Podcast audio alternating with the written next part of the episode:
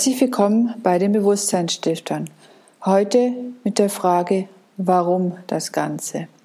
Ich wurde in letzter Zeit häufiger gefragt, was sind denn die Hintergründe hinter dem Ganzen, was jetzt um uns herum so passiert? Und das eine ist ja, was auf der materiellen Welt passiert, das andere ist ja, was geistig passiert.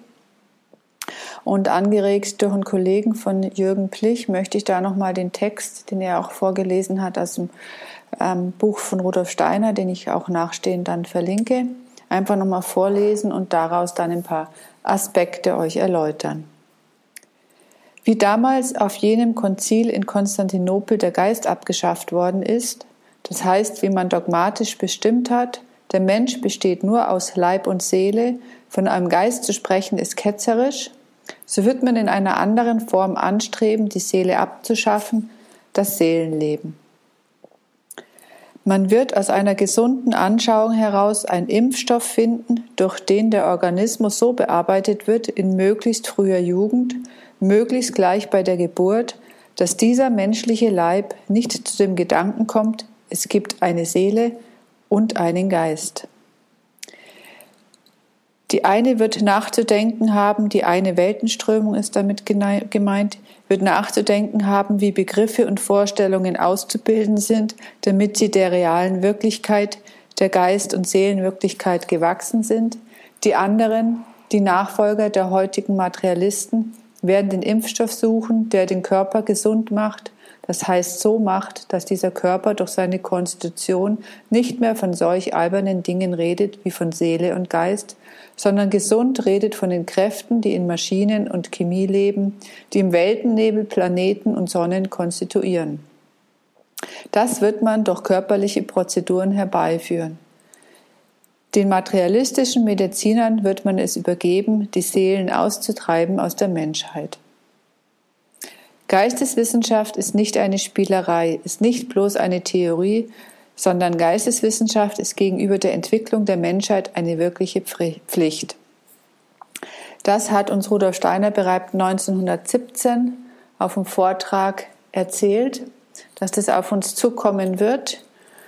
Und ja, das könnte einer der möglichen Gründe sein, warum man jetzt so auf diesen speziellen Impfstoff geht und vor allen Dingen auch gerade bei Jugendlichen und jetzt auch immer mehr in Richtung Kinder geht. Aber was verstehen wir denn überhaupt unter Seele und Geist, dass man dann auch vielleicht versteht, was für ein Glied dann fehlt? Also momentan, der Geist kann ja nie ausgelöscht werden. Der ist ja immer da, das ist unser höheres Selbst, unser Ich, unsere eigene Individualität, die uns als Mensch eigentlich ausmacht und die auch uns von einem Tier unterscheidet, dass wir ein individuelles, ein höheres Selbst haben.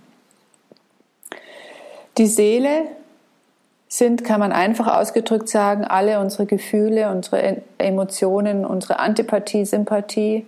Es gibt ja materialistisch denkende Mediziner, die sagen, es wurde noch nie eine Seele gefunden.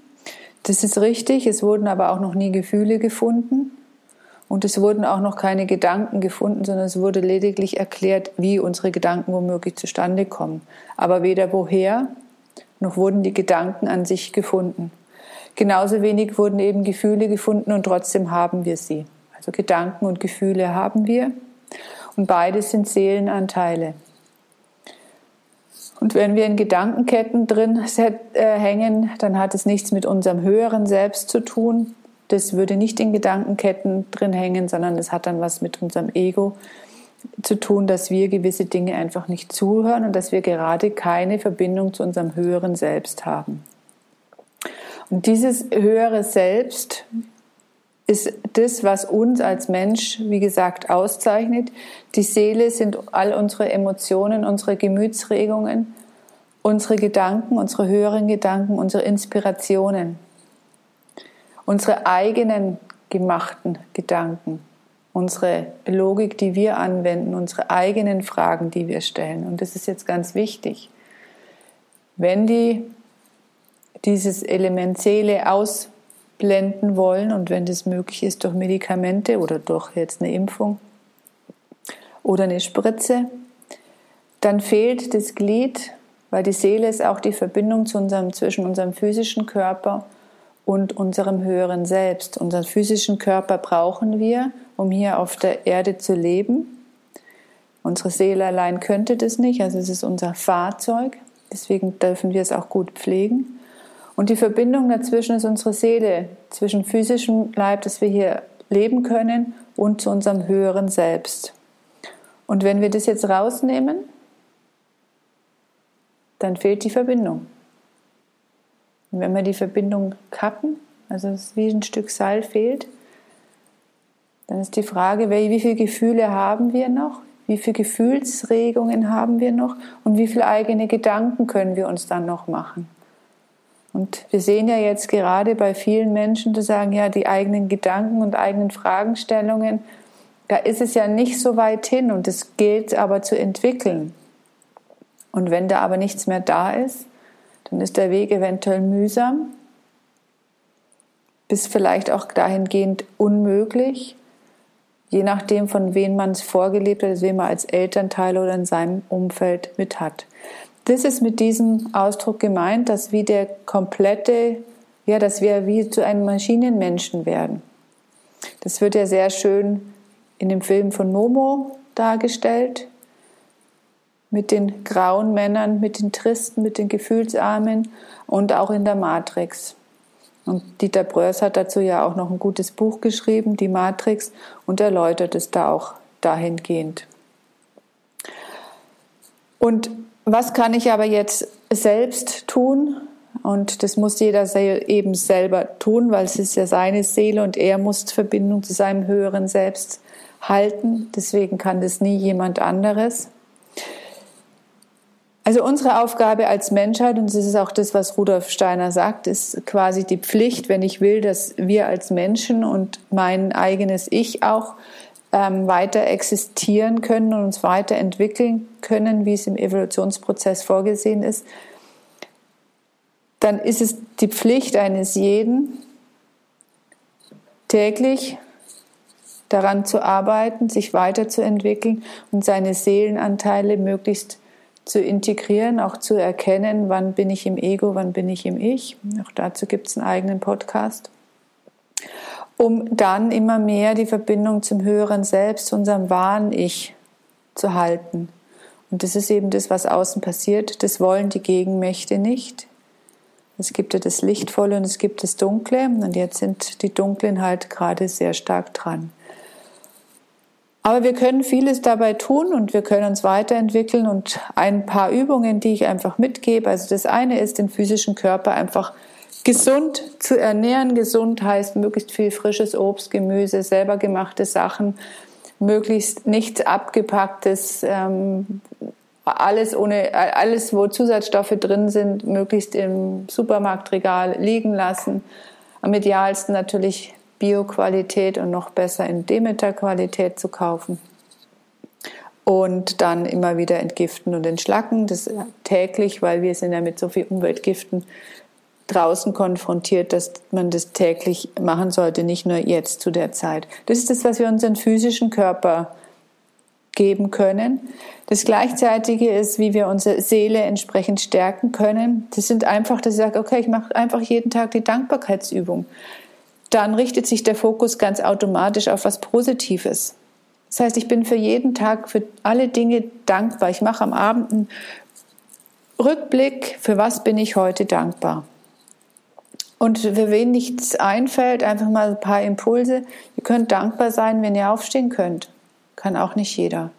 Wenn ihr Augen habt zum Sehen, wenn ihr hören könnt, wenn ihr gesund seid, dafür dankbar zu sein. Auch wenn ihr krank seid, zu sagen, ja, vielleicht dankbar, dass ihr die richtigen Therapeuten gefunden habt, die euch dadurch den Weg begleiten oder auch Menschen, die euch auf den Weg begleiten. Also es gibt so viele Dinge, für die wir dankbar sein können und dazu gehört am wenigsten ein volles Bankkonto. Das wäre die eine Übung. Die andere kennen schon vieles eine aus den Nebenübungen von Rudolf Steiner, das Positive im Negativen zu suchen jede negative Situation hat was Positives. Und jede negative Situation regt uns auch zu neuem Wachstum an oder auch zum Nachdenken. Wir neigen halt dazu, solange alles gut ist, dass wir uns nicht weiterentwickeln, aber unser Ziel ist die Weiterentwicklung. Also immer das Positive im Negativen. Ob ich im Stau stehe, ob ich irgendwo zu spät komme, was auch immer, irgendwas wird schon was Gutes sein und ich werde das entsprechend rausfinden. Das sollte das Ziel sein. Und eins, damit wir als Menschheit mehr aus dieser Spaltung herauskommen, die uns ja, in die wir immer mehr getrieben werden, dass wir Menschen, mit denen wir begegnen, wirklich von Mensch zu Mensch, von höherem Selbst zu höherem Selbst uns begegnen. Das heißt, ich beurteile ihn nicht an seinen Haltungen und Handlungen, die er gemacht hat. Ich verurteile niemanden, der geimpft oder ungeimpft ist, sondern ich begegne ihn auf Seelenebene, von Mensch zu Mensch. Ich schaue, was bewegt den Menschen, was drücken seine Augen aus, was drückt seine Mimik aus, seine Gestik, was verrät es über den Menschen. Und wenn ich so auf die Menschen zugehe und mich hinterher einfach kurz einen Moment innehalte, was habe ich denn wahrgenommen bei meinem Gegenüber? Und das kann die Kassiererin an der Kasse sein. Dann bin ich in einer anderen Haltung, dann bin ich raus aus der Spaltung. Und darum geht's. Und ich wünsche euch viel Erfolg und viel Freude bei den Übungen und ich hoffe, dass es wertvoll war, dass ihr so ein bisschen erfahren habt, um was es denn tatsächlich in dieser Zeit heute geht. Bis dann, bis bald, eure Tanja.